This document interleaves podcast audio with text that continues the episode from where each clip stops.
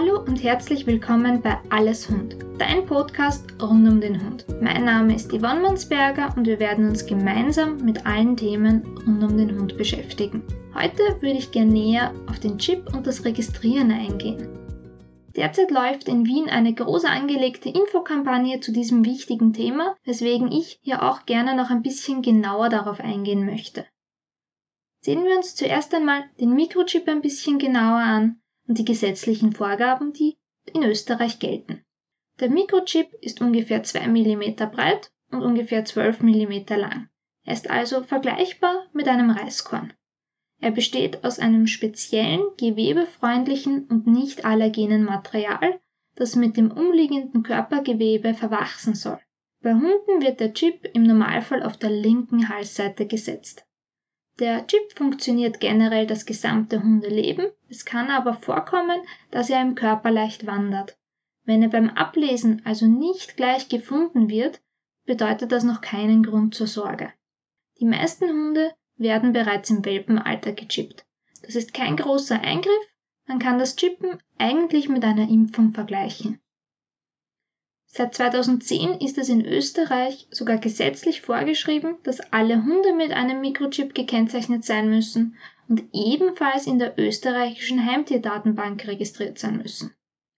Wenn man sich den Gesetzestext ein bisschen genauer ansieht, müssen Hunde spätestens im Alter von drei Monaten, jedenfalls aber vor der ersten Weitergabe an andere Halter gechippt werden und innerhalb von einem Monat nach Einsetzen des Mikrochips müssen sie dann spätestens in der österreichischen Heimtierdatenbank registriert werden. Das Chippen funktioniert in den meisten Fällen recht gut. Leider Gottes sind immer noch sehr viele Hunde nicht registriert. Das liegt an dem Fehlglauben, dass viele Menschen leider immer noch glauben, dass auf dem Mikrochip selbst direkt die Daten zum Hund bzw. zum Halter gespeichert werden.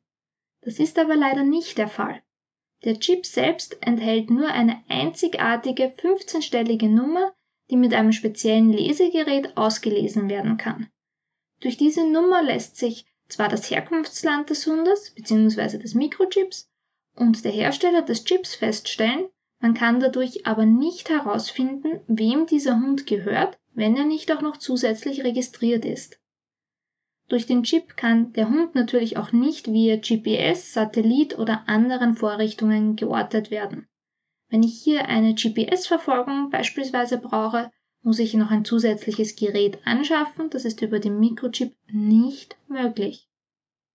Nachdem der Chip also keine Daten enthält, ist die Registrierung unbedingt notwendig. Ein Chip ohne Registrierung hat eigentlich keinen Sinn. Erst durch die elektronische Registrierung kann der Hund seinem Menschen auch wirklich zugeordnet werden. Das ist natürlich besonders wichtig, wenn er entlaufen sollte. Wir hoffen zwar immer, dass uns das nie passiert, aber man sollte für den Ernstfall auf jeden Fall gerüstet sein. In Österreich ist wie schon erwähnt die Registrierung in der österreichischen Heimtierdatenbank vorgeschrieben.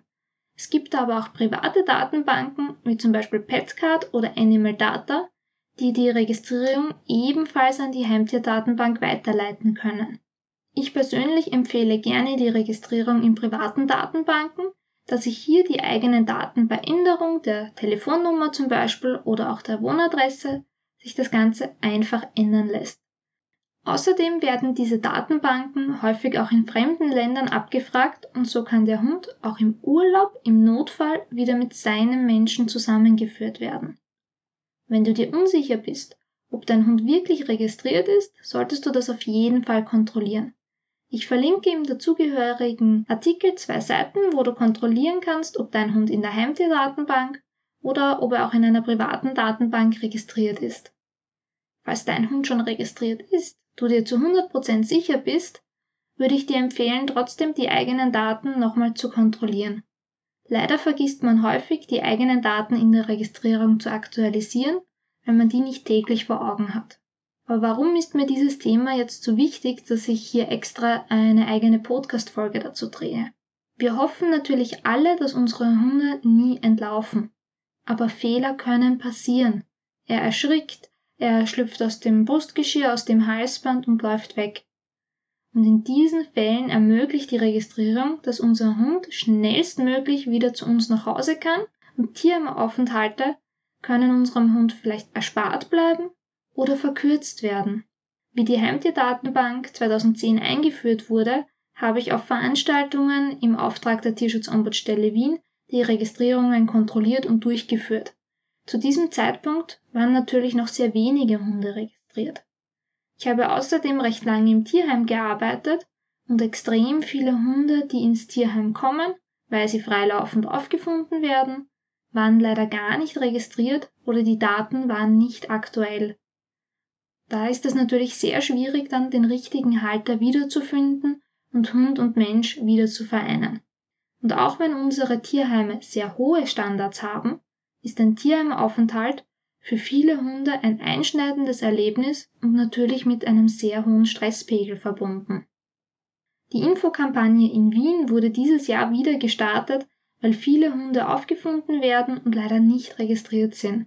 Laut dem Veterinäramt und der Stadt Wien werden im Durchschnitt 500 Hunde jährlich aufgefunden und 60 Prozent dieser Hunde sind nicht registriert.